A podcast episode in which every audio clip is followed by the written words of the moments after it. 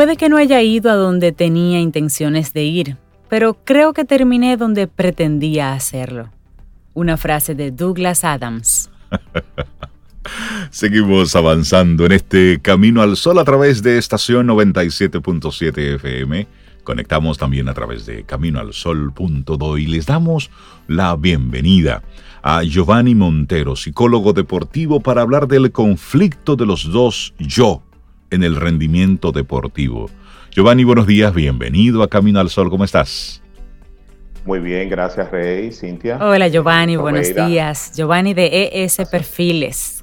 Los dos yo, y hay dos yo, Giovanni. Y tres, y cuatro, y cinco cuando hay una competencia. Eh, realmente Freud fue uno de los, de los especialistas dentro de la psicología que describió esa vocecita, lo que nosotros vemos generalmente en las caricaturas, el diablito, el angelito. O el doctor merengue para algunas generaciones. Exactamente. Exactamente. Esos son los yo. Esos son los yo que influyen de manera significativa en el desempeño, no solamente en el área deportiva, sino también en, cualquier área eh, de actividad de, los individuos. ¿Y cuál es la importancia de destacar la presencia y el conflicto de los yo en lo que tiene que ver la, el rendimiento deportivo? Eh, fíjate, yo he escuchado muchos eh, entrenadores hablar de decirle a sus atletas, tiene que jugar con cabeza, tiene que jugar con inteligencia ni siquiera los entrenadores muchas veces saben el significado, el trasfondo de esas palabras. Eh, cuando nos referimos a jugar con, la cabeza, es justamente hacer las paces con esas dos, con esas voces que nosotros tenemos dentro de nosotros. Eh, ese yo, hay un yo, vamos a llamarle yo número uno para poder identificarlo y el yo número dos. En el caso del yo número uno, es el tipo eh, que es mandón. Es el tipo que no tiene la experiencia, eh, que no va a entrenamiento, que no maneja el juego, pero es autoritario. Entonces tenemos de otro lado el yo número dos, que es el sumiso, el que obedece, pero es también el que trabaja y el que entrena. Entonces, cuando mm. esas dos entidades psicológicas, mentales, entran en conflicto, entonces como consecuencia dentro del terreno de juego o dentro del trabajo o de cualquier actividad eh, del individuo, entonces comienzan a darse unos, unos conflictos interesantísimos. Eh, comienza a darse, eh, a darse el pensamiento negativo, distorsionado, que hemos hablado en una ocasión aquí en el programa, creencias y sentimientos negativos, el, estrés aumenta, la ansiedad se dispara, la concentración se pierde, y la autoconfianza se elimina completamente. cómo, se concilian los tres? Tenemos muchas preguntas, Giovanni. exactamente. Para, que no se maten, ¿cómo Sí, sí, sí, es muy buena la pregunta, porque ahí es que está la clave del conflicto. Es decir, cuando una persona experimenta el conflicto entre los dos yo, entonces lo que busca o lo que hace de manera natural es eliminar al yo uno, pero es imposible. el, resultado, el resultado de eso es catastrófico completamente porque tú estarías eliminando una parte de ti. Claro. Ahora bien, eh, lo que se tendría que hacer es entrar en una dinámica de, eh, de negociación con el yo uno. El yo uno es irracional pero es irracional porque entiende que va a quedar en ridículo ante las otras personas.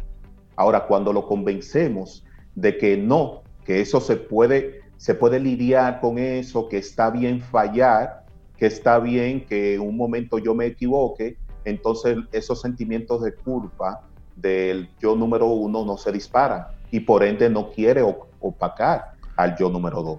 Yo, nosotros de, entre nosotros tres, entre Cintia, Sobeida y yo, la atleta de alto rendimiento y de competición es Sobeida. Entonces yo quiero hacerle la pregunta a Sobe. Sobe, cuando tú estás corriendo, cuando te estás en tus 5, 10K, cuando te estás en tu práctica, que tú te, te encuentras con ese yo número uno y ese yo número dos. Yo te dije a ti que no te pusiera a correr. ¿Cómo, se da esa conversación? No, yo, yo Cuatro de la mañana. Eso. Yo no me digo eso de por qué me puse a correr. No, lo que yo me digo, estoy cansada, estoy harta, pues me paro, no me paro. Ese, ese es mi, esos son mis pensamientos. Tengo sed, qué vaina, pero entonces, perdón.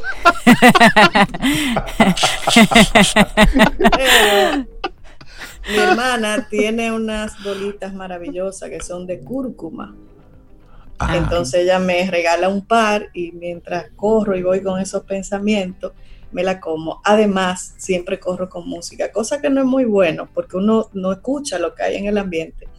Pero la música para mí es sanadora, entonces yo combato esos pensamientos, ese yo. con música. Con música, definitivamente. Eso es. Fíjate que es interesante esa parte, eh, Sobeida, porque el yo número uno hace que nosotros cuestionemos todo lo que estamos haciendo. Exacto. Y lo busquemos un sentido ilógico a lo que estamos haciendo. Entonces, cuando yo claudico en una meta a través de, la influencia del yo número uno, entonces vienen los sentimientos de culpa porque sé que podía dar más. Eh, la bolita de cúrcuma y la, y la música eh, hacen de que nosotros no nos centremos en, el diálogo del yo número uno y nos centremos en otro elemento que no tiene que ver precisamente con, los elementos que, que, están involucrados. Un talento, un atleta famoso, enfocado, múltiple ganador, es una persona que tiene a estos dos seres en una negociación y los tiene ambos enfocados o es un atleta que tiene el conflicto de los dos, pero el que va ganando es precisamente el número dos? Sí, eh, todos, todos tenemos ese conflicto de, eh, los dos yo. ¿Permanente? Eh, absoluta, permanente, permanente. Es decir, cada vez que haces algo, tú te cuestionas si, si está bien y todo eso. Es un poquito la búsqueda, la búsqueda de la, de la, de la perfección que todos tenemos. Ahora bien, cuando nosotros le damos mayor importancia a lo que dice el yo número uno, que es el inexperto en todo lo que nosotros hacemos, entonces eh, comienzan los miedos a fallar. Eh, ¿Qué tenemos que hacer? El hecho de, entrar en, la negociación con el yo número uno eh, también implica apagar la mente. Hay que apagar los pensamientos durante la actividad.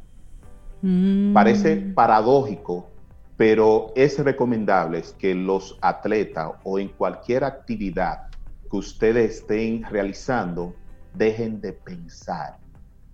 Si es una actividad que dominan, no pueden pensar. ¿Por qué? Porque pensar implica conciencia de lo que se está haciendo. Y si, y si implica una conciencia, entonces las habilidades motrices que nosotros hemos aprendido y desarrollado se reducen al 50 o menos del 50%. Porque tú le estás metiendo cesera a ese movimiento repetitivo, al calor, al ambiente, al agobio y comienzas a cuestionarte hasta filosóficamente. ¿Pero qué sentido tiene esto? Yo estoy maltratando mi cuerpo y comienzas tú a llenarte de una serie de cosas. Interesante. Sí, el, mejor ejemplo es cuando aprendemos a conducir.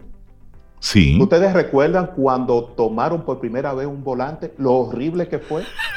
Estábamos la pendientes de todo. Una tensión del mínimo movimiento. Eh, veíamos la palanca a ver si realmente Yo le iba a hacer un hoyo al timón ahí.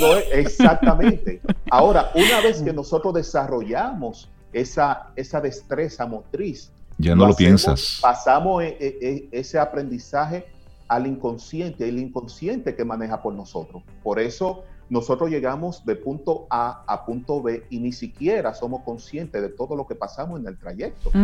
Y no tuvimos un accidente y nos paramos en la luz de tránsito de, aquella esquina peligrosa que generalmente Ya está integrado, ya eso pasa de manera... Pero ¿qué nos decimos, Giovanni? Porque de alguna forma, si ese conflicto se presenta, cuando se presenta las primeras veces, ¿cómo nosotros alimentamos al yo 2 y cómo le quitamos fuerza al yo número uno? ¿Qué nos decimos? ¿Qué hacemos para nivelar eso? Sí, eh, permiso para, para, para fallar, para errar. Es un permiso. Date el permiso, entonces cuando venga el error, ya es un elemento que no va a ser catastrófico para ti.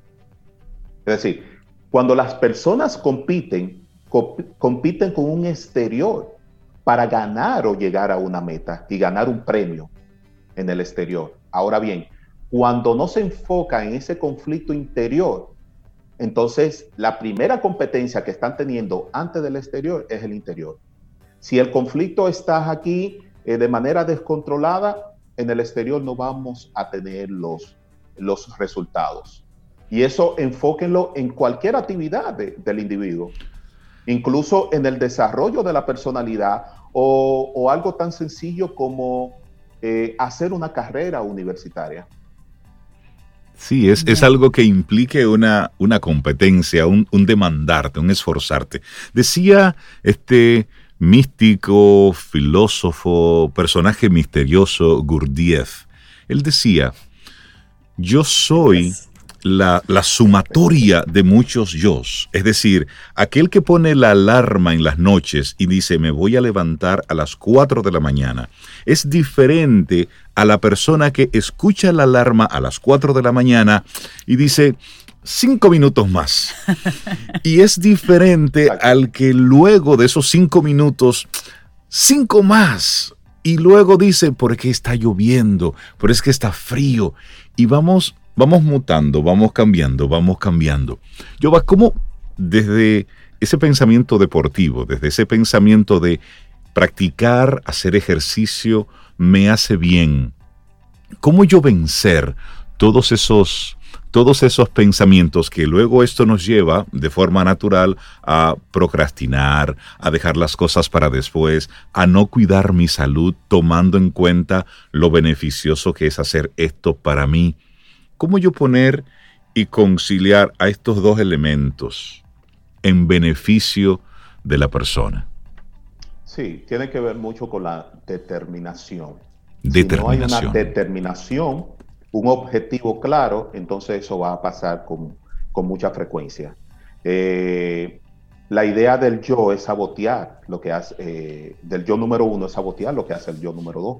Sabotearlo siempre, en todo momento porque la tendencia del yo uno es quedarse en una, una zona de confort y en esa zona no moverse porque ahí se siente seguro, aun cuando es una zona que es conflictiva. ¿De acuerdo? Entonces, la determinación, el establecer una determinación, esto es lo que yo voy a hacer y a esta hora, ayuda mucho a resolver y que no se dé ese conflicto. De los cinco minutos sonó la alarma, los cinco minutos extra no es nada, pero si te, si te das cuenta, esos cinco minutos no sirven de nada porque no descansa. No. Si eres una persona responsable, estaría más en vigilia y pendiente de que no te pasen los cinco minutos. Claro. Y podemos tener una... una persona responsable, lo que va a utilizar los cinco minutos como excusa para quedarte y sabotear, sabotearte a ti misma lo que, lo que estás haciendo. Yo va, y podemos tener una conversación cara a cara, cerebro a cerebro, de un lado y del otro, con ese, con ese personaje, con ese yo número uno, para desmontar las, los discursos, digamos, tú no eres suficientemente bueno y que tú digas, no, yo sí soy buena, todo el mundo me dice que soy buena y yo me he formado para eso. Sí, pero tú eres tal cosa eh, o sea, de ir desmontando lo que el mismo personaje te va diciendo, llevándolo a la realidad, valorándolo en la realidad, para tú desmontar eso y que puedas dar el paso, darle fuerza al yo número dos. Sí, sí, sí, sí. Eh, hay un ejercicio que es muy, muy interesante en esto y es sentarse frente a un espejo y esquematizar esos pensamientos, es decir, hacerlo consciente. Eh, la manera de que podamos tener eh, un resultado positivo en este proceso es hacer esos pensamientos conscientes. ¿Y de qué manera lo hacemos consciente? Escríbanlo, mm. escríbelo. Entonces, una vez tú dices, eh, yo no sirvo, entonces, ¿por qué? Cuestionar y luego cuestionar ese, ese pensamiento. Y así nosotros le estamos enviando un mensaje eh, directo al yo número uno, de que el sistema de creencia ese autodiálogo que yo estoy teniendo conmigo mismo es ineficaz y es negativo. Entonces, cuando hacemos conscientes esos pensamientos negativos, entonces estamos en la vía de resolver esos conflictos. Me parece interesante. esta conversación de poner en evidencia esos elementos que nos están simplemente boicoteando, que están ahí presentes y a veces, y Cintia lo mencionaba hace un momentito, lo que pasa con esos eh, atletas de alto rendimiento, es decir, aquellas personas que siempre están en esas competencias importantes, ¿qué fue lo que hicieron? ¿Cómo lograron conciliar a la loca de la casa? De ellos. Una cumbre. internacional de ellos. o hicieron y negociaron ahí. O un duelo. hicieron un duelo. Interesante esta cumbre. Y, creo que eso es parte de, del día a día. Es decir, todo atleta debe reconocer cómo ustedes, los psicólogos deportivos, alientan a ese atleta eh, a que se mantenga centrado, se mantenga enfocado, eh, entienda que esto es cuerpo-mente.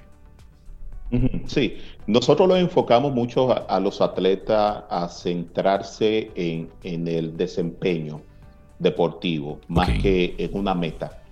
Es decir, ganar no es importante psicológicamente hablando. Ganar representa alimentar un ego, que no necesariamente es mi ego, es el ego del entrenador, es el, ego de, mis padres, es el ego del equipo. De los dueños del, equipo. Claro, eh, esto nos representa un, desarrollo eh, para el atleta como tal. Por eso el, enfoque. La consecuencia natural. siempre, siempre desempeño y punto. ¿Qué pasó? Que los resultados no fueron positivos. No importa, desempeño. Entonces, cuando los atletas se enfocan en el desempeño, en lo que tengo que hacer, el desempeño es esto. Mi misión es eh, tocar la bola. No importa si es un out, no importa si logré envasarme, yo voy a tocar la bola. Ese es mi desempeño. Y ese desempeño se, se establece bajo una estrategia de juego. Entonces, cuando tenemos estos dos elementos, estrategia de juego y, y enfoque en el desempeño, entonces logramos apagar nuestra mente. Es decir, es, ir, es ir paso a paso, punto a punto, poquito a poco. Claro, claro que sí, claro que sí. Es decir, los atletas, ni ninguna persona en ningún ámbito de actividad profesional deben de esperar a estar en el proceso de competencia o en la acción para tratar de lidiar con el yo número uno. Eso hay que hacerlo antes. Mm. Hay que hacer la tarea previamente. En ese momento, y si no tiene la herramienta, mucho menos lo va a lograr. Y precisamente para hablar de herramientas, Giovanni Montero, psicólogo deportivo, las personas interesadas en ponerse en contacto contigo en ese perfiles, ¿cómo puede hacerlo? Para buscar esa herramienta y otras interesantísimas que ustedes están desarrollando.